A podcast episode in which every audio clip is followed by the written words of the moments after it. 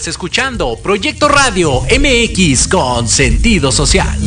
Las opiniones vertidas en este programa son exclusiva responsabilidad de quienes las emiten y no representan necesariamente el pensamiento ni la línea editorial de Proyecto Radio MX.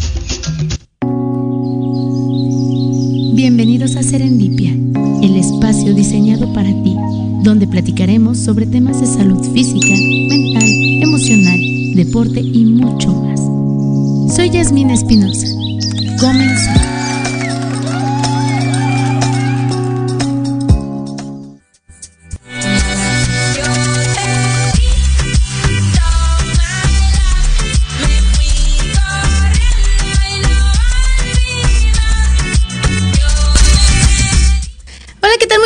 Tengan todos ustedes bienvenidos a Serendipia. El día de hoy ya tengo aquí a mi doctor, yo siempre digo mi cirujano plástico y la gente me pregunta cuántas cirugías te ha hecho, todavía ninguna, pero dejen ver cuántas me va a hacer. A, a mi cirujano plástico, el mejor de todo México, el doctor Daniel Flores Consentido de Serendipia. Bienvenido, doc. Muchas gracias, Yasmín. Qué gusto tenerte. El gusto es mío, muchas gracias por la invitación, gracias a todo el público que nos está viendo. ¿Y qué crees que justo le comentaba el doc fuera del, del aire? Eh, muchas de las personas que afortunadamente siguen Serendipia están eh, muy, muy contentas con los que han ido a buscarlo. Eh, les ha puesto Botox a algunos, les, les ha hecho ahí este, algunas consultas a otros y están muy contentos de, de haberlo conocido. Y ese es uno de los puntos importantes aquí en Serendipia, traer profesionistas que sean aptos, que estén capacitados, que sean los mejores para que si alguno de ustedes quiere asistir con ellos, estén con toda la confianza de que están en manos de un profesional. Mi querido doctor, aquí hemos tratado cirugías eh, plásticas estéticas o cosméticas, eh, aplicación de toxina botulínica, hemos eh, hablado de algunas complicaciones que se dan después de, de las cirugías plásticas, pero yo les comentaba en algún momento que la cirugía plástica no solamente va en la parte estética, sí, pero no en esta parte nada más de quiero ponerme y quiero quitarme. Tiene que ver con la salud y también tiene que ver con la reconstrucción de vidas.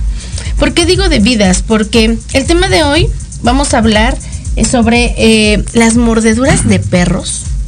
¿Cuál es el tratamiento que se le debe de dar, el inmediato? ¿Qué tipo de tratamientos y para qué tipo de mordeduras se dan? Porque eh, pareciera que es un tema que nadie aborda porque todos asumimos que el perro que tenemos en casa nunca va a morder, pero tampoco pensamos que podemos ir por la calle y que puede salir un perrito que no nos conocía y, y que además la mordedura de un perro no se puede atender como cualquier otra herida, como cualquier cortada, como cualquier raspón y además hay muchos niveles de, de- de- en el grado de complicaciones. Este tema, ah, justo, justo así de, de, de impacto vamos a tener este programa.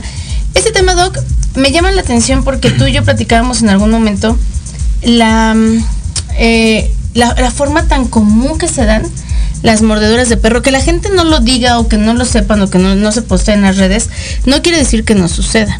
Y por ejemplo, yo puedo decirte que de la última vez que viniste para acá, yo me he enterado de personas muy cercanas, por lo menos unas 7, 8 mordeduras de perro, algunas muy serias, otras no tanto. Pero cuando platicábamos tú yo me decías que esto era muy frecuente en el hospital donde tú laboras. Cuéntanos, ¿con qué frecuencia, eh, un aproximado eh, de la frecuencia con la que se dan este tipo de incidentes o accidentes eh, en la cotidianidad de, tu trabajo? Porque tú trabajas en un hospital de salud de, especialidad, que trabajas en, un hospital además es de gobierno y la gente llega por mordeduras de perro. ¿Con qué facilidad?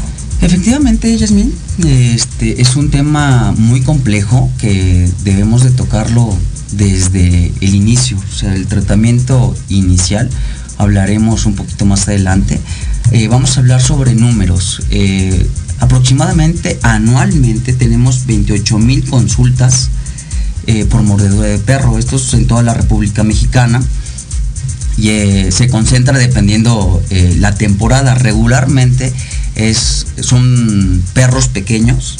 Hay que clasificar la mordedura. La mordedura son tres grados. Ok.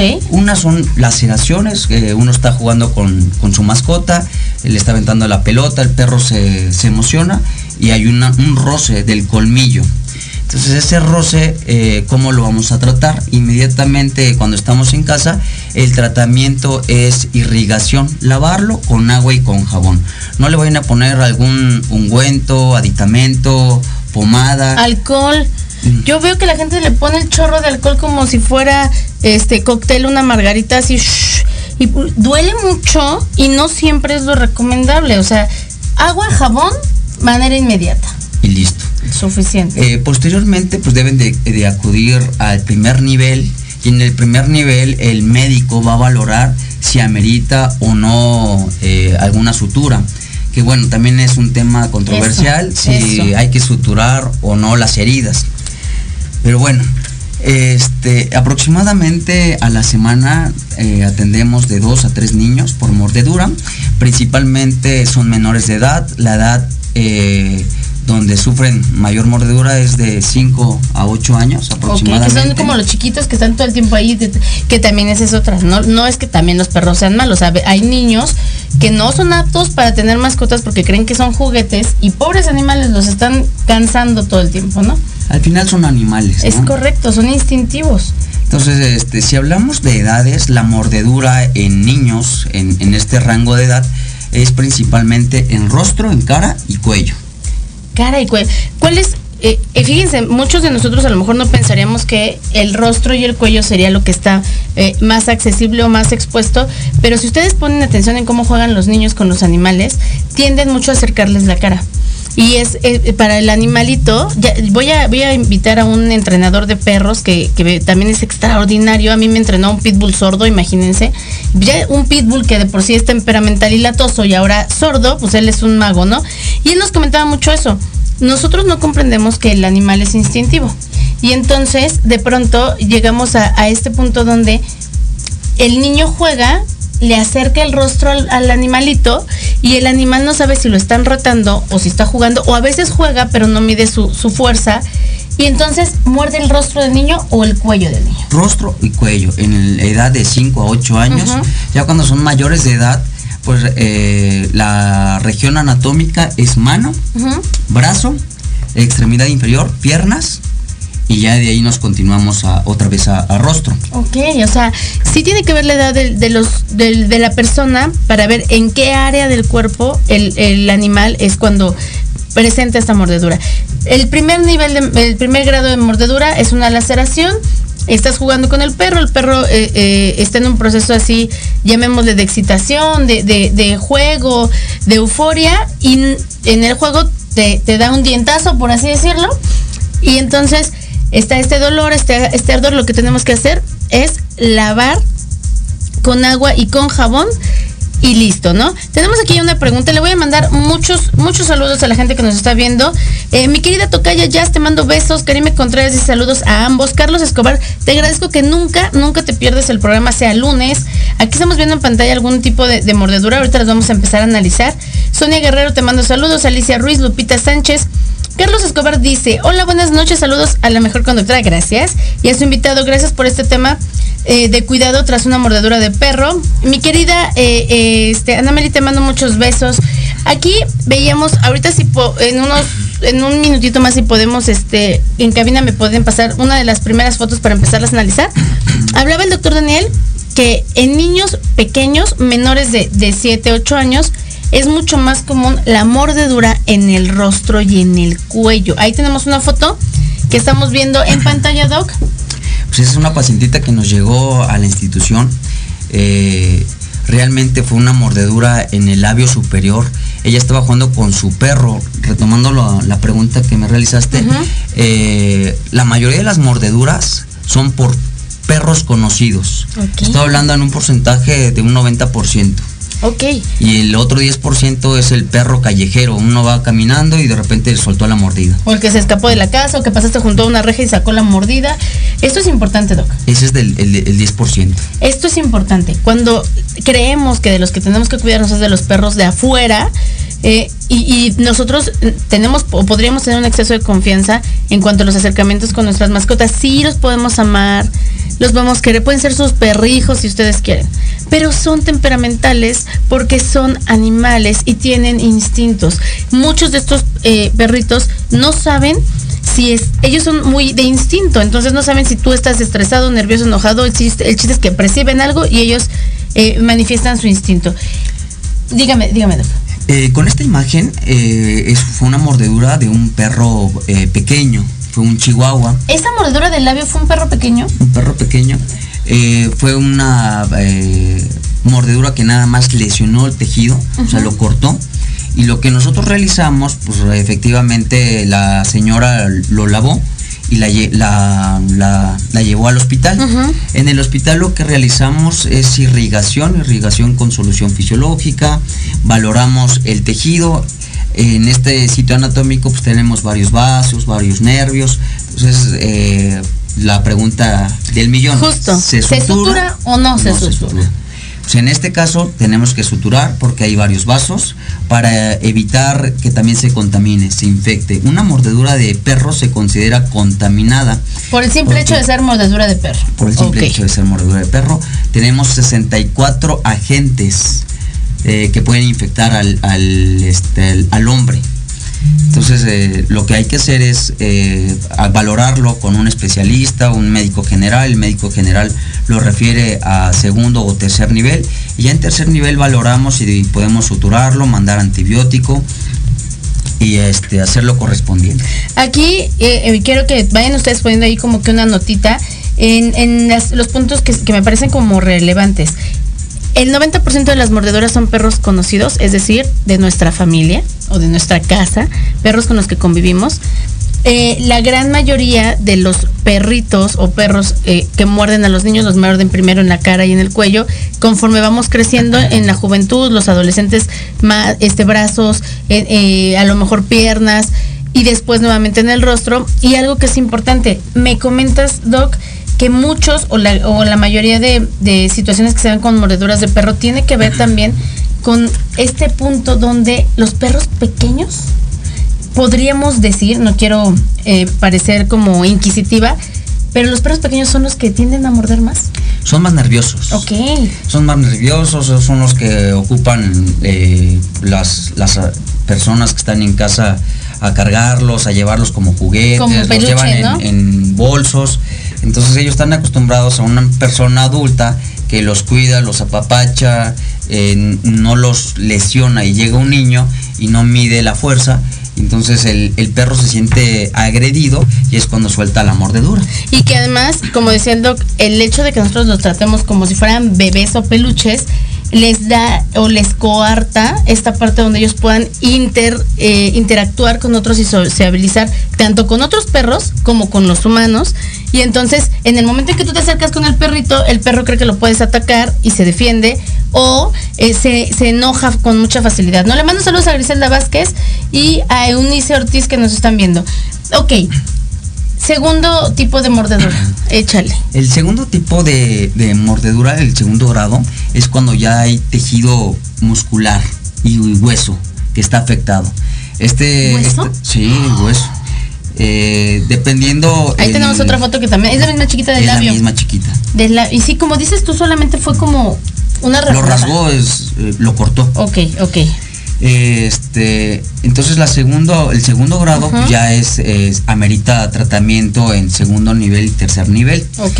Eh, la mordedura, hablemos de mordeduras. No es lo mismo que te muerda un, eh, un chihuahua Ajá. a que te muerda un bulldog, Un un, rottweiler. rottweiler. La mordedura, ¿cuántas libras equivale una mordedura de perro?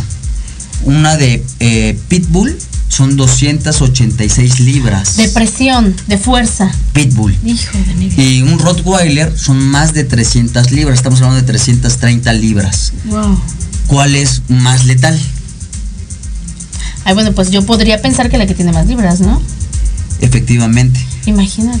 Pero la mordedura del, del pitbull, lo que hace el pitbull es morder, suelta, vuelve a morder, suelta, vuelve a morder, O sea, es suelta. como diferente técnica, por así decirlo. Estamos viendo en pantalla, hay una mordedura como de un brazo. Exactamente, esa es una paciente longeva, uno mayor de 70 años, el cual en casa tenía un perrito, un chihuahua, y fue un- una mordedura que, bueno, pues no se dio cuenta, ella sentía que, que le dolía como un pellizcón.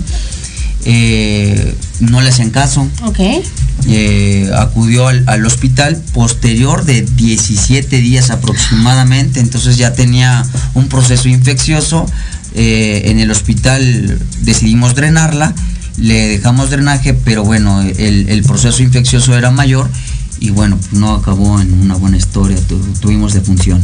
En serio, una mordedura de un chihuahua que la señora, tal vez yo quiero pensar que de momento no fue tan alarmante la mordedura porque no le hizo caso, dejó pasar más de 15 días, 17 días, empieza a sentir esta molestia, algo no está bien, la llevan al médico y de pronto cuando se dan cuenta, el proceso infeccioso ya no solamente era en el área de la mordedura, ya estaba abarcando mucho más parte del brazo y por más que la drenaran y le hicieran 20 mil cosas, pues terminó esto en una defunción. Y hablamos de un chihuahua. Perdón, hay que valorar también la edad de la paciente, las comorbilidades, si es diabética, hipertensa, si tiene eh, insuficiencia renal, si ya no tiene un riñoncito. Claro, claro. Todo eso, pues, que conlleva que la balanza pues, se, se- se vea desnivelada y lleve a un caso pues complejo. Claro. Sandy Tapia, te mandamos muchos saludos. En este proceso, Doc, hablábamos entonces, primer nivel o primer grado en las morduras de los perros, laceración, un dientazo, agüita, jabón, vamos al doctor, nos dicen hay que suturar o no hay que suturar, ojo. Hay este, este mito o este eh, decir de la comunidad que no somos médicos, que decimos o, o creemos que ninguna mordedura de perro se sutura por el tema de la infección, pero como dice el doc, o sea, aquí hay un especialista que tiene que diagnosticarlo porque el nivel de daño que haya tenido esta mordedura, que la superficialidad que haya tenido, la profundidad que haya alcanzado, habrá ocasiones que se tenga que su- suturar sí o sí. Y eso lo tiene que ver un médico, no la comadre, no la abuelita, no la tía y no la prima. Efectivamente. ¿Cuál sería el segundo grado en las mordeduras? Cuando llega al hueso y al músculo. músculo, músculo y hueso. Músculo. Son mordeduras ya de perros, eh, como lo habíamos Grandes. comentado, este Pitbull, Rottweiler. Que además el, el, ¿cómo podría llamarlo? La apertura del hocico es, Es mucho mayor. mayor, entonces tienden a, a llegar más. Decías, el pitbull muerde, suelta, muerde, suelta. El chihuahua, ¿cómo es? No, el chihuahua nada más muerde. prensa y no te- Y sí suelta, pero ya después cuando se siente que no va a estar agredido. Ok. Es como, por así decirlo, como un, un machucón más grande, más profundo, pero, pero el, obvio, la boquita de un chihuahua no se compara con el, el- la boca tan grande de un perro más, Que, no- más que va a arrancar un, un área anatómica mayor. y que la fuerza, la presión que ejerce en su, en su mandíbula es mayor y que además el tamaño del perro, porque si se te avienta un Rottweiler, se te avienta un Pitbull, se te avienta, no sé, ¿qué, qué otro perro podría ser? Rottweiler, el, Doberman. el Doberman, a mí los Doberman me dan un montón de miedo. Pastor alemán, que son perros de más de 30 kilos, pues desde de que el perro a lo mejor se te quiere subir para jugar y ya está encima de ti, ya te está inmovilizando, ¿no? Eh, este tipo de perros, Doc, tiende a, a morder en alguna parte del cuerpo más eh, en, en especial, como por ejemplo Si son adultos, Ajá. es mano, brazo y piernas. mano, brazo y piernas. Sobre todo, pues, un niño no va a tener un, un, un pitbull, un tipo de, de perro Sí. de este tamaño. Claro. Y los perritos menores, los chiquitos. Que son los que le dan a jugar a los niños. Es eh, rostro y, y cuello. Ok. Cuando llegan, ¿te han llegado pacientes? Digo, yo voy aquí a hacer preguntas que van a parecer muy absurdas, pero pues yo no soy el, el doctor, el mejor cirujano de México, Muchas gracias. como, como siempre lo he dicho. ¿Te han llegado pacientes que de verdad, o sea, por una mordedura de un perro, tengan afectación en el hueso? Sí. ¿Lo fracturan? Eh, dependiendo la edad de la paciente y las comorbilidades, pueden llegar a fracturar. Ok. Más de 250 libras sí puede fracturar. Y en el caso, por ejemplo, de una mordedura de ese tamaño, ¿has tenido que llegar a injertar piel? ¿Qué ha sido este procedimiento que, que, que- que llegas a tener? Llega la persona con la mordedura, ya le atravesó un músculo, ya llegó al hueso. ¿Qué, qué, qué procede? O sea, limpieza. Llegan al hospital y una vez que llegan al hospital son valorados por eh, las, las clínicas, los servicios, dependiendo la región anatómica que esté afectada. Eh, nuestro deber es hospitalizarlos para llevar un esquema de antibiótico. Aproximadamente eh, siete días. Si es una mordedura leve de primer grado, eh, lo podemos dar seguimiento en casa. De Lo citamos a los siete días a la consulta, volvemos a valorar y continúa con su esquema de antibiótico de 10 a 15 días en su este, domicilio. Si es una mordedura de segundo grado y tercer grado que ya involucra hueso, músculo, tejidos, tenemos que hospitalizarlo, que este, ver qué lesiones tenemos, eh, si hay lesión nerviosa, muscular, tendinosa, ósea, tenemos que repararla. Entonces, una vez que ya tenemos eh, nuestro plan quirúrgico, si vamos a injertar, hacer una rotación de colgajo. Regularmente en este tipo de pacientes no los injertamos inmediatamente o no le hacemos una, rotación de colgajo. ¿Qué quiere decir esto? Una cobertura del área que, se comió el perro o que arrancó. Eh, ¿Por qué razón? Por todos los... Eh, es una herida sucia.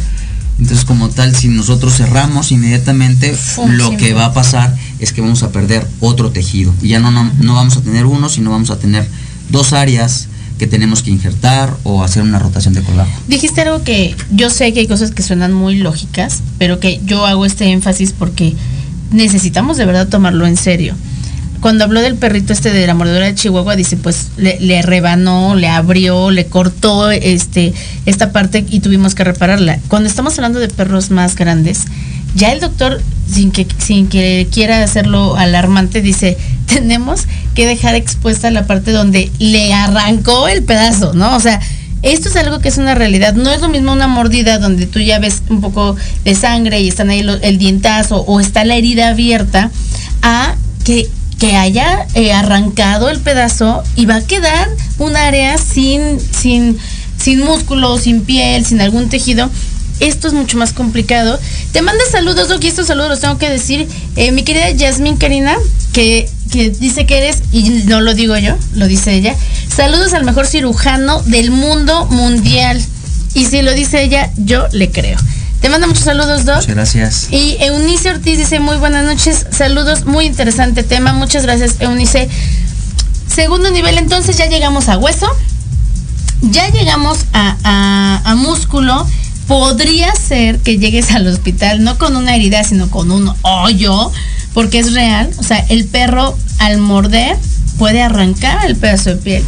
Y sí es importante que nosotros tengamos en cuenta, por muy seria que sea la mordida, el primer acto en casa tendría que ser por lo menos lavado. Bueno, por lo menos digo. Si está sangrando, si tenemos eh, un sangrado profuso, lo que hay que hacer es detener ese sangrado, esa hemorragia. ¿Cómo lo vamos a hacer? Torniquete, hoy en día agarramos el cinturón, si es en pierna, ponemos el cinturón, este, apretamos, ponemos compresas o si no tenemos compresas, una toalla para contener ese sangrado. Ya una vez que contienen ese sangrado, lo llevan al hospital y ahí nosotros lo atendemos. De manera eh, pronta, vamos a considerar esto. No es como de, ay, bueno, es domingo, vamos a ver si estás bien y te llevo el lunes. Es ya. Solamente es importante. Si estás en casa, lavas la herida con agua y con jabón o con pura agua si es necesario. Yo recomendaría incluso garrafón de agua para que también no vayan a ponerle eh, agua que no esté tan, tan higiénica. Eh, le echan agüita y vámonos al doctor, vámonos al hospital, al hospital más cercano, porque son cosas de verdad que se pueden complicar, que pueden ser muy serias. Dejemos de creer que, que va... Yo conocía una de las chicas que te comentaba que tuvieron este tema de la mordedura de su perro a la chica la mordió en, un, en una parte como del tendón de Aquiles. Y pues la reacción de ella fue quitar la pierna y hubo un desgarro. Entonces ella lo que hizo fue atenderse ya solita en su casa, literal con pomadas, porque además se puso que la pomada esta eh, que es muy famosa, ay, se me fue el nombre, es un ungüento que para cicatrizar. Una es de la, no, la primera se puso vitacilina. Se lavó, se puso vitacilina, se echó alcohol, mertiolate y todo lo que encontró líquido. Luego se puso vitacilina y luego se puso otra que era para para este según ella cicatrizar y tal, pero ella no se había dado cuenta que tenía un desgarro en el tendón de Aquiles. Y cuando ella me lo comentó, ya habían pasado yo creo que unos 10 días, y eso era porque pues el pie no le respondía. Y yo le decía, ¿por qué no vas al médico? ¿Y sabes cuál fue su respuesta? Porque si es mordedura de perro van a matar al perro. Y yo le decía, pero, o sea, olvídate de eso, ¿no? Te está colgando la pata. Y ella me decía, es que van a matar al perro y además me dan miedo las inyecciones y me van a poner las inyecciones de la rabia, esa es la otra que ahorita te voy a preguntar, porque la gente tiene muchas ideas al respecto. Lizeth Lascano, te mando muchos besos, amiga. Me encanta que veas mi programa. Josefina Rodríguez dice muchas felicidades al doctor Flores. Miguel Ángel Flores dice eh, ah, muchos saludos, está viendo el video. Eh, ah, Marisol Sánchez, te mando muchos besos. Marisol Sánchez, te voy a contar, Doc. Su hija le encanta ser buena persona y recoge perritos de la calle. hasta hace unos días tenía 12 perros cuidando ella, entre ellos hay un pitbull, una perrita que le habían tenido que amputar una pierna y tal. Tuvo a bien este, convencer a mi corazoncito, yo me quedé con uno de los perritos, pero es importante que ella sepa esto, porque al final un perro rescatado es un perro que no sabes qué tipo de vida tuvo antes. Y por muy buena que tú seas, tienes que tener mucho cuidado para que esto no te suceda. Qué bonito tener un corazón lindo, sin embargo también es importante considerar y preservar la salud y el bienestar, la integridad de ustedes como personas. Voy a, hacer dos comentarios y nos vamos a ir a un pequeño corte.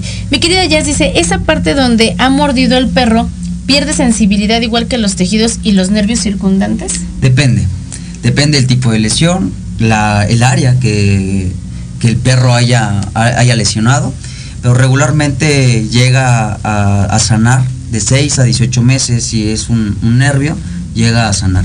Si se llevó todo el nervio, tenemos que hacer una reparación de este mismo. Ok, y también comenta, cuando se hace un injerto de piel de igual manera, pierde sensibilidad y entonces el injerto y toda la reconstrucción solamente tiene un fin estético? No, se vuelve a regenerar. Ok, la intención además es que sea lo más funcional y, o sea, lo estético es importante, sí, pero también el cirujano plástico lo que hace es tratar de reconstruir, ¿no? Eh, Erika, Karina Yasmín dice, eh, no solo reconstruye rostros, es excelente en todo. A mí me salvó de una mala cirugía plástica y literal, estaba súper mal. Él tomó mi caso y salvó mi vida. Mi querida Jazz, si no lo dices tú, la verdad es que yo, quería decirlo, pero no podía porque es tu caso. Y justo ella eh, lo dice y lo dice claro. El doctor Daniel Flores tomó el caso de un otro, trató de eh, salvar la vida de una persona a quien le habían hecho una cirugía plástica de una manera que no era la adecuada y ella estaba a punto de perder la vida. El doctor Daniel, con, su experiencia y a base de mucho trabajo, mucho esfuerzo, varias entradas al quirófano, eh, nos, nos, dio la oportunidad de que Jazz siga aquí y hoy agradezco, mi querida Jazz, que nos lo compartas, porque por algo el doctor está aquí y estamos hablando de que no solamente se trata de ponernos bonitas, de ponernos bonitos, se trata también de esta parte humana donde a veces necesitamos un cirujano plástico para que nos salve la vida, no solo para que nos ponga botox. Vamos a ir a un pequeño corte y regresamos. Hola, queridos Radio Lovers, ¿cómo están? Nosotros somos Arturo,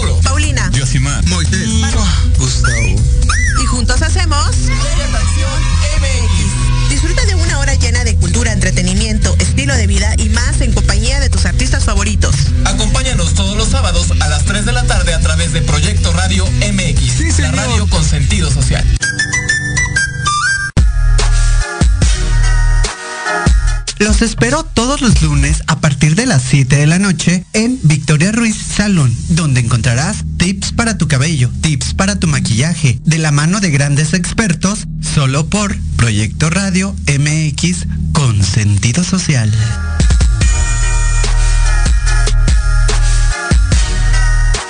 ¿Te gustaría contactar a un ser querido que ya falleció? ¿Quieres escuchar y compartir historias paranormales? Soy Mónica Tejeda y Vanessa López. Y te invito a que me escuches todos los viernes a las 9 de la noche en Voces de Luna. Solo por Proyecto Radio MX con sentido social.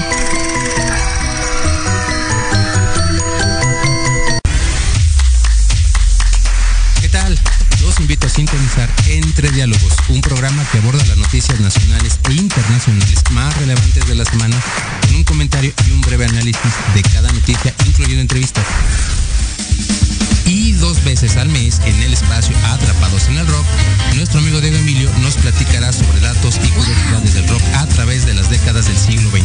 Así que no se olviden de sintonizarnos todos los sábados de 12 a 1 de la tarde por Proyecto Radio MX, con sentido social. Hola, ¿qué tal? Queremos invitarte este y todos los sábados, en punto de la una de la tarde, a tu programa Astroarmonízate con Gaspar Ariel y Sabrina Oro. Conocerás de la mano de grandes maestros la influencia de los astros en tu vida, el poder de la magia, la talismánica los secretos que el tarot tiene para ti. Tenemos una cita aquí por Proyecto Radio MX, la radio con sentido social.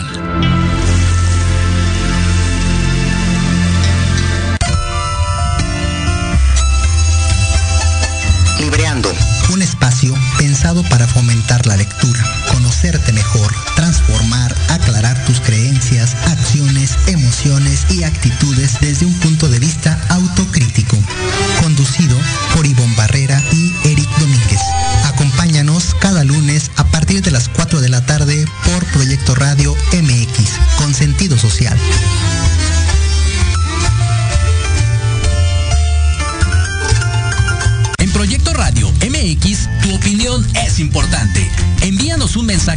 vía WhatsApp al 55 64 18 82 80 con tu nombre y lugar de donde nos escuchas. Recuerda 55 64 18 82 80.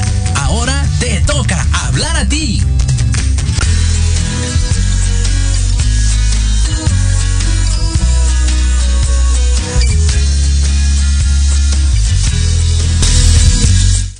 Ya regresamos y tenemos aquí el mensajito de Josefina Rodríguez Samano. Dice, felicidades Yasmín por invitar a tan extraordinario doctor, el doctor Daniel Flores. Justamente eh, es lo que yo les estaba comentando. Creo que es muy importante que ustedes conozcan todo lo que puede abarcar el área de la cirugía plástica. Más adelante, porque yo ya comprometí al doctor a venir por lo menos una vez al mes, eh, vamos a hablar también de cómo reconstruye la vida de personas que tienen labio y paladar hendido, personas con quemaduras. Eh, la cirugía plástica eh, está como estigmatizada que solamente lo son los doctores que se hacen ricos a costa de la vanidad de las mujeres, cuando en realidad existen también hombres que disfrutan de este tipo de cirugías, pero también no solo eso hay personas que como este, este caso, estos casos que hablamos, llegan al hospital por una mordedura, por un accidente, por un choque, porque les explotó literalmente el boiler. Primero preservamos la vida y después corremos con el cirujano plástico para ver qué podemos hacer, porque hay cosas que reconstruir. No solo, como lo decía aquí, este, mi tocaya ya, no solo es eh, la cuestión estética, sino también se trata de que sea algo funcional, y que esté apto para la vida, ¿no? Eh, vamos a continuar con estos temas. Eh, mordedura de perro. ¿Cuál sería entonces el tercer grado de mordedura de perro? Ya cuando no hay tejido. Jesús que reparar, o sea, cuando ya se voló todo el hueso. ¿Ya que reparas? ya que reparas. llega el doctor y dice, a ver, vengo a... Y luego... Preservar la vida. Preservar es lo único que nos queda. Tengo una imagen, eh, todavía no la pongas, este, mi querida Lupita de Cadena. Les voy a explicar esto antes de que se vayan todos corriendo. Cuando hablamos de mordeduras de perro, generalmente nos imaginamos eh, el, brazo, la pierna, el dedo, hasta el, cachetito, el, labio, ¿no? Hace unos, unos meses eh, platicaba yo con el doctor Flores cuando hablábamos de este tema que lo íbamos a traer y él me comentaba, he tenido casos tan graves ya que ha habido un perro que le arranca la cara a alguien y yo decía, Ay, doctor, o sea, eso pasa en las películas. Entonces él tuvo a bien enseñarme una foto y luego otra foto y yo dije, no puede ser real. Entonces, más adelante les voy diciendo, váyanse preparando, vamos a subir una foto en blanco y negro para que no se vea tan aparatosa de una mordedura de un solo perro que literal arrancó parte del rostro de una persona eh, para que quien no quiera verlo de una vez sepa qué va a pasar y cuando vean blanco y negro se volteen, no queremos espantar a nadie, pero sí creo que sí muy importante que ustedes puedan visualizar hasta qué punto puede llegar una mordedura de perro, ¿no? Hasta que, porque si tú, ahorita que vean, tú no la pongas, Lupita, yo te aviso, este, cuando la vean, se van a dar cuenta de lo que les hablo. No son, no fue una jauría de perros. No fue, este, tres, cuatro perros, no, un perro que si no mal recuerdo creo que era de casa, bueno, de la persona de la Les platico. Es más que nos platica el caso y te hago ahí la ceñita Lupita hermosa para que nos pongas la foto. A ver, doctor, échale. Bueno, realmente este tema es algo complejo como lo, hablamos al inicio y queremos que sean conscientes a la hora de adoptar, comprar eh, algún perrito, ya sea razas pequeñas o razas, o razas grandes, todo tiene su complejidad y son seres humanos y al final son animales. Eh, este, esta pacientita es una paciente de 70 años de edad, el cual tenía un perro, un pitbull. Eh, es la raza que más muerde. Todas las mordeduras o el 80% de las mordeduras letales son pitbull. Ojo, no está diciendo el doctor que los perros sean malos, está diciendo que es un perro que tiende a morder porque es un perro que la gente tiende a agredir. y es un perro que la gente tiende a tratar de pelea y que como la verdad aguantan mucho el dolor. Yo tuve un pitbull y tú veías que el perro corría y se estampaba contra algo y tú, ¡ay! Y al perro no le dolía. Sea, tienen una resistencia muy grande al dolor. Entonces esos perros tampoco miden su fuerza, ¿no? No estamos en contra de los perros, amamos a los perros, solamente queremos que ustedes se concienticen de que un perro bien tratado, bien amado, bien cuidado, bien educado, porque ya hay escuelas de perros, entrenadores de perros, y un perro que no agarre a palazos, difícilmente va a caer en esto. Puede ser, sí, son temperamentales, son animales, son instintivos pero reduces la posibilidad exponencialmente a un perro que tienes todo el tiempo amarrado o golpeado, ¿no? Perdón, No te preocupes. O por pura naturaleza, eh, eh, realmente nosotros tenemos una perrita, tenemos una husky que la llevamos a la escuela y dentro de la escuela los entrenadores me han comentado pues que pues, nunca han, tenido mordeduras, pero de un tiempo para acá eh, cada mes tienen un problema con un perrito y principalmente son pitbull y esta entrenadora adoptó un pitbull y una vez salió y por conato de bronca, el perro la defendió, pero a partir de ahí se volvió agresivo. Y se volvió reactivo, ¿no? Porque ya se da cuenta que esta situación es como complicada de me distraigo tantito y atacan, entonces yo estoy todo el tiempo. Vamos a poner la foto, por favor, quien no quiera verla puede voltearse, cerrar sus ojitos, pero no se desconecte de Serendipia. Es una foto este en blanco y negro, ahí está la foto, ahorita ya la van a ver ustedes. ¿Y nos puedes decir qué edad tiene, tenía esta paciente? Bueno, esta paciente desafortunadamente eh, falleció. Esta es una pacientita de más de 70 años, es femenina. Ella acudió por presentar mordedura de perro, por pitbull. Este perro, pues, ella era la dueña, pero el perro lo tenían en azotea, eh, lo agredía. Entonces se dio la oportunidad del perro de escaparse y bueno, atacó a, a su dueña, arrancando pues prácticamente el 80% o más del 80% del rostro. Cuando ya acuden con nosotros, este me acudió al, a la institución, a López Mateos, donde es donde laboro, que mando Cuando quieras quitarle al hospital, no te preocupes, ¿eh? Ajá. Este, pues tiene pérdida de los párpados, tanto superior como inferior, labio superior. de la nariz. Este, el, cachetito, el músculo bucinador, parte del, macetero. Entonces cuando acude con nosotros, nos dicen, ¿qué le ofrecemos? No, pues, pues, realmente lo que le podemos ofrecer es un trasplante de rostro. Y bueno, aquí en México no existen, si los don, la donación, todavía no estamos eh, educados para una donación. Entonces menos para que alguien done su rostro. Entonces realmente lo que tenemos que hacer es eh, tenerla en condiciones y posteriormente darle cobertura al tanto el párpado como la boca. Este, pues realmente esa paciente, pues el pronóstico no fue bueno y falleció. Así es, estamos hablando justamente de esta parte en la cual tenemos que tomar en serio estas cosas. Hablábamos de, eh, tienen que ver también otros factores, qué tan eh, sanas son las personas que son mordidas, qué tan jóvenes. Eh, todo eso tiene mucho que ver para que nosotros podamos tener un buen pronóstico. Saludos a Miriam Cabello que nos está viendo. Miriam, quité la foto antes de que te conectaras. Perfecto, porque sé que a ti no te gusta verlas. Eh, Marisol Sánchez dice, saludos querida Jess, saludos al doctor Daniel. Efectivamente es muy difícil. Hemos tenido que aprender a bajarles la energía, pues al vivir en la calle se estresan y a veces es preferible no sacarlos a pasear hasta que estén seguros de que ya están preparados. Qué fortuna para las personas que llegan a manos de excelentes cirujanos que logran reconstruir su vida al ser lesionados por perros o que han tenido algún otro tipo de accidente. Totalmente de acuerdo, mi querida maestra este, Marisol Sánchez. Es importante esto. Tú vas a adoptar un perrito conoce, estudia y prepárate, como lo dice aquí la maestra Marisol, ella y su hija que, tienen esta labor muy bonita y de corazón, eh, lo hacen, pero están preparadas, estudian el temperamento, saben cómo sí, ahorita lo dijo ella, no los sacamos a la calle después de rescatarlos por un buen tiempo hasta que están preparados para convivir, porque también es un riesgo para ti sacar a un perro que sabes que puede lesionar. Eh, mi hija tuvo ahí un torneito de tocho en la semana pasada y nos encontramos a una amiga que llevaba un perrito chiquito salchicha y otro no me acuerdo cuál era. Y los traía con correa. Esto es bien importante también. Por mucho que conozcas a tu perro, por mucho que sepas que es educado y que lo quieras y que lo ames, si lo sacas a pasear y es un perro sobre todo grande, por favor pónganles correa, ¿no? Y entonces ahí en el, torneo había muchos perros. Todo el mundo iba con sus perros, pero la mayoría con cadena. De pronto salió un perrito, pitbull, creo, estoy casi segura que fue pitbull, sin correa, vio al perro salchicha y lo agarró, pues con la pura mordedura lo agarró de, todo el costado, le, ocasionó lesiones.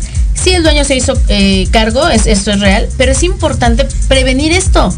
Porque si el perro es tuyo y ataca o muerde por lo que quieras, por, por lo que tú quieras, te tienes que hacer cargo de todo esto, pero imagínate qué preocupación ver que hay un otro que está lastimado porque tu perrito mordió. Nosotros que tenemos perros y perros grandes, sabemos la responsabilidad que es de tenerlos, ¿no? No solo con la gente de tu casa, sino con los vecinos, con el señor que va al gas.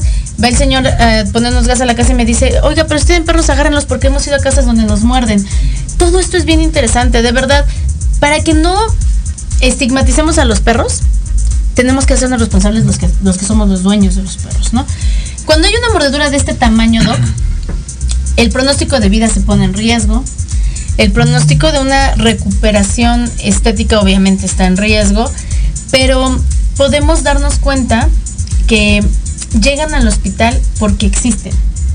Esto no es una película, esa no es una foto tomada de, una, de una película de, de un ciencia ficción, es real. ¿Cuántos casos parecidos a estos te han tocado a lo largo de toda tu carrera? Casos complejos por mordedura, aproximadamente al año vemos de 8 a 12 pacientes. Ay, yo esperaba que me dijeras, en toda mi carrera han sido uno o dos, Dios mío, son muchos más, que son muy serios. ¿Te ha tocado algún tipo de tener que amputar o algún tipo de situación por una mordedura de perro? Por mordedura de perro pequeño, luego este amputación de la nariz, de la punta nasal. De un perro pequeño. O sea, o sea, el perro chiquito también puede hacerte un daño como para que pierdas una parte de tu cuerpo. No creamos que, solamente los perros grandes. Cuando ya nos llegan pacientes, eh, la edad promedio, cuando nos llegan son de 25 a 40 años, es que doctor, agarré a mi perrito, estaba jugando y de repente me soltó la mordida y lesionan la punta nasal. Ay, la cortan por completo, que es lo que realizamos. Bueno, ya quedó claro. ya, quedó claro que en casa si no hay sangrado, irrigación. Solución con un agua embotellada, lavamos con agua y con jabón y lo, llevamos al, hospital. Si hay este, un sangrado masivo, pues lo que tenemos que hacer es pararlo, poner una toalla y acudir directamente a segundo o tercer nivel. Toalla limpia, por favor. Perdonen que yo lo tenga que decir, pero toalla limpia toalla limpia. Eh, ya una vez que acuden al hospital, nosotros valoramos la dimensión eh, del, área sí, que, fue afectada. En este caso, eh, regularmente son de 2 a 3 centímetros, pero 2, 3 centímetros en, la, nariz, es un chorro. Es prácticamente una nariz, aproximadamente mide 5 centímetros. La punta de la nariz, que te muerdan 2, 3 centímetros, adiós nariz. Entonces, ¿qué es lo que realizamos? aplicamos antibiótico, analgésico, la hospitalizamos y le, damos las opciones. ¿Qué opciones tenemos? Regularmente hacemos un colgajo que se llama colgajo frontal.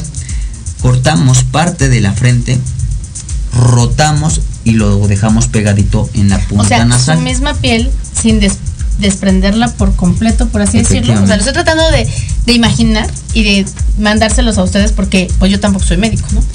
Eh, desprendemos la piel, giramos y no lo quitamos por completo y lo bajamos para acá para que de alguna forma pues tenga irrigación. la diferencia cicatrice más rápido, ¿no? Que si no la tuviera. Se muere el tejido. La diferencia quiero eh, hemos estado platicando sobre injertos y colgajo. La diferencia entre estos dos uno tiene irrigación. ¿Qué quiere decir esto? Que tiene vaso. Ok. Cuando yo estoy hablando de colgajo, es voy a retirar parte del frontal con un vaso que tenga, o sea, que lo esté irrigando. Sí, sí, sí porque si yo nada más lo corto y lo pego, lo que voy a hacer es que se necrose y no va a servir esa piel y voy a tener ahora dos áreas, tanto la parte frontal como el área este, de la nariz. Okay. Entonces una vez que, rotamos el colgajo con todo y su vaso hacia la parte nasal, lo dejamos aproximadamente 15 días. Okay. Después de 15 días, otra vez la metemos a quirófano para desprender ese colgajo, quitarlo de, de donde lo está nutriendo. Porque ya tiene ahora, se supone, irrigación de la parte donde lo pusiste. Efectivamente. Y esta parte de acá, pues... la cerramos, da un cierre primario. Perfecto. Mucha gente nos pregunta, doctor, ¿una cirugía va a dejar eh, alguna marca? La respuesta y todas las pacientes que nos están viendo es sí. Sí, toda aquella eh, persona que vaya con un cirujano, del cirujano que ustedes quieran, ¿eh? no solo el cirujano plástico, cualquier cirugía que ustedes se hagan, hasta la cirugía de la muela deja una marca.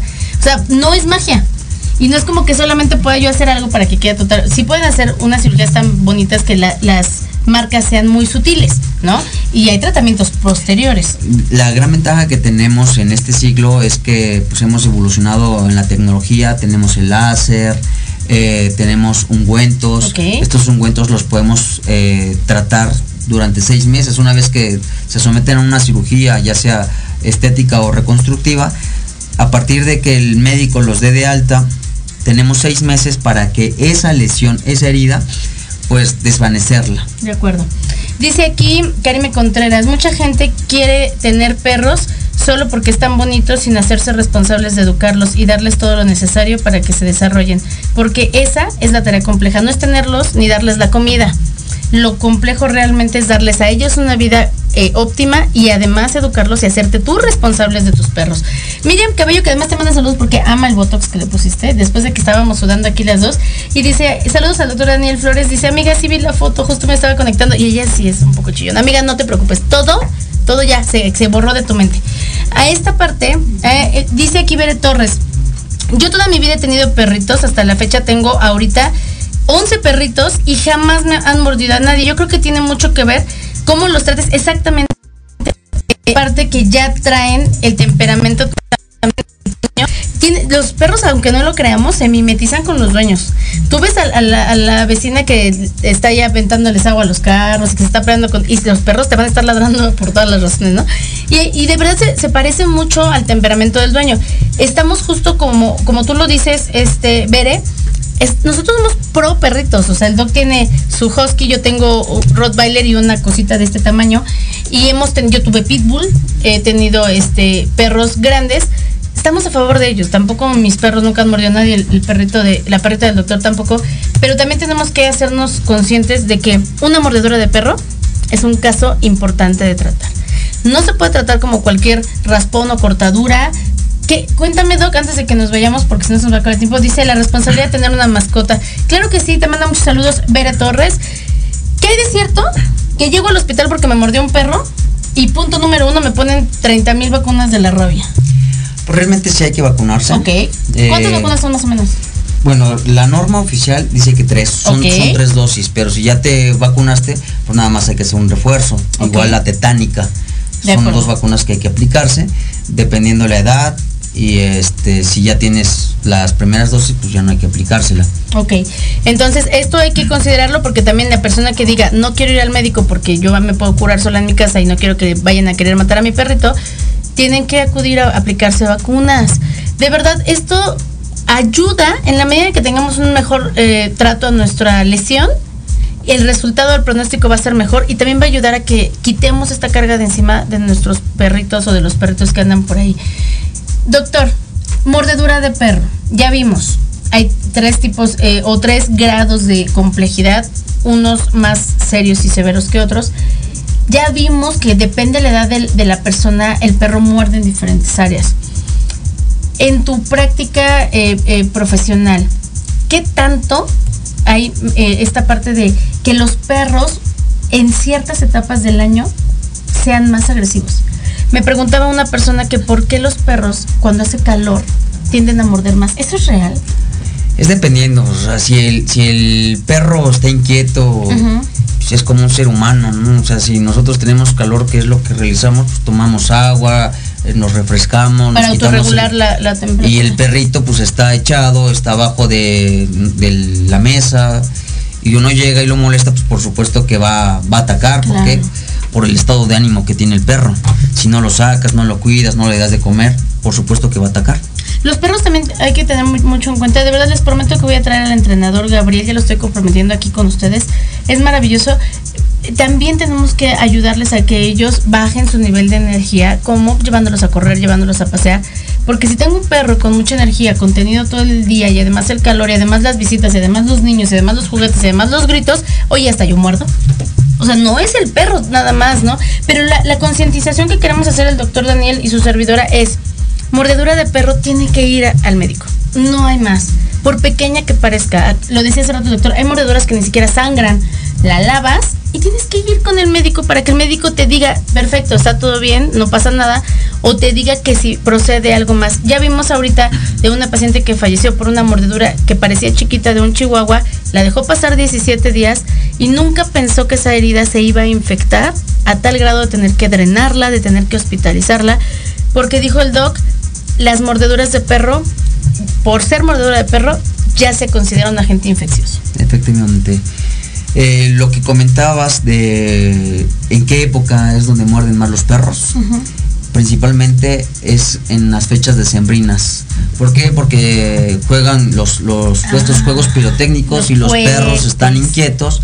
Entonces llega el niño, llega corriendo y el perro piensa que le van a aventar los, los juegos pirotécnicos y es cuando suelta la mordida. En esa temporada es cuando tenemos mayor incidencia de mordedura. Los, los cohetes que hacen tanto ruido y que hay de muchos tipos inquietan a los perritos. Los perritos sufren. O sea, esto es una realidad. Su instinto es de protección. Él no sabe si está explotando una bomba, si es una pistola o si el niño está prendiendo una paloma en un bote, ¿no? El perro se asusta y reacciona. Tienes razón, no lo había pensado. Porque además diciembre empiezan los cohetes desde el 11 de diciembre. No tengo nada en contra de las religiones, pero peregrinos no truenen cohetes, ¿no? Entonces el perro está estresado y no por un día, por varios días.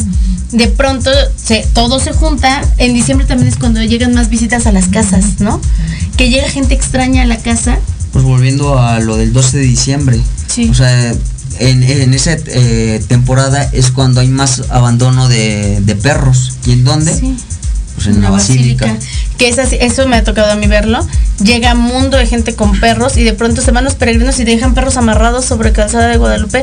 Y esos perritos al final vienen cansados, vienen deshidratados, vienen desorientados, están en un lugar fuera de casa, los dejas amarrados uno, dos, tres días, no han comido. Obvio quien se les acerque, pues te va a tirar una mordida. Doctor Daniel Flores. Primero, te agradezco infinitamente tu presencia. Me encanta tenerte aquí. Ustedes no lo saben porque no se ven en la cámara, pero también tengo aquí a una de las mejores anestesiólogas del mundo sentada en este mismo lugar. Yo me siento honrada porque estoy rodeada de personas muy profesionales, que es parte del equipo del doctor Daniel Flores. Y yo te agradezco mucho tu tiempo, que vengas a hablar de estos temas que generalmente no se abordan. Ya quedamos, vas a venir por lo menos una vez al mes, porque hay mucho que hablar de la cirugía plástica. ¿Qué recomendación le darías a la gente que nos está viendo antes de irnos? Pues bueno, uno que no dejen de adoptar, o sea, son animales, no acudimos ni, ni la licenciada para darles una negativa de que dejen a los perritos en la calle, que no adopten. Por supuesto, el, el mensaje es adopta un perro, pero cuídalo, quiérelo, eh, también ten los cuidados necesarios. Es un animal y nunca sabemos cómo va a reaccionar un animal. en casa nosotros tenemos perritos y realmente necesitan cuidado. Eh, en dado caso de que tengan una mordedura de perro, uno, lavado con agua y con jabón y acudir al centro de salud más cercano y ya en el centro de salud el médico tratante va a valorar si lo remite a segundo o tercer nivel. Es importantísimo que lo consideren, de verdad, no lo dejen pasar, no lo tomen a la ligera, porque de esto podría depender no solamente un buen pronóstico en cuanto a lo estético y a lo funcional, sino incluso a la vida. Estas fotos que les mostramos son reales, 100% reales, de pacientes del doctor. Quiero que lo consideren como la opción de, en mis manos está que mi perro sea un perro feliz y un perro que no ataque. Y en caso de que haya un incidente, porque lo decimos, son instintivos, tú como dueño eres responsable de hacerte cargo de lo que venga después de esa mordedura, ya sea de tu familia o de un otro. Es importante que la mordedura, por favor, no los detenga a pensar en adoptar, pero sí nos concientice de que estamos adoptando una vida y tenemos que hacernos cargo. Merecen cariño, merecen amor, merecen cuidados. Y si les damos todo eso, vamos a bajar todo este tipo de tasas de mordeduras de perro. Marisol Sánchez dice, sí, por favor. Ahí les deja una página, huellitas al rescate.mx. Denle en seguir, métanse esa página y si quieren adoptar perros, Marisol les puede decir el indicado. Yo acabo de adoptar uno y lo amo. Mi querido doctor Daniel Flores, muchas gracias. Gracias a ti. Esta es tu casa. Muchas gracias a todos los que abrieron las puertas. Cuídense mucho, adopten perros, pero cuídenlos. Y todo el club de fans ya del doctor Daniel Flores que quiere botox y cirugías plásticas, vamos a hacer hasta una reunioncita para que el doctor nos haga paquetes completos para todos. Les mando muchos besos. Esto es Serendipia. Nos vemos aquí la próxima semana con mucho más para todos ustedes. Gracias, doctor. Muchas gracias a ti. Un placer tenerte aquí y nos vemos muy pronto aquí en Serendipia.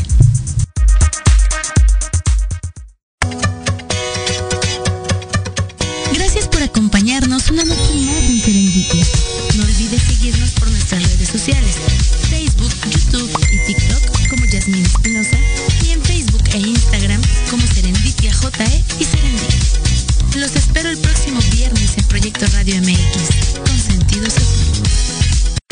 Estás escuchando Proyecto Radio MX con sentido social.